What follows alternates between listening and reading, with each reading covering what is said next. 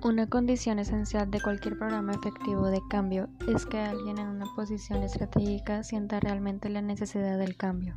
Como una regla general, si se contempla un cambio en la gente y en el modo de cómo se trabaja, debe haber una necesidad percibida en alguna parte estratégica de la organización. Gerentes de pequeñas y grandes empresas están hoy día examinando las estrategias básicas mediante las cuales la organización está operando. Por la situación actualmente, por la contingencia de COVID-19, se piensa procurar modificar la estrategia total de la gerencia, incluyendo los patrones de comunicación, la localización de la toma de decisiones, el sistema de remuneración, etc.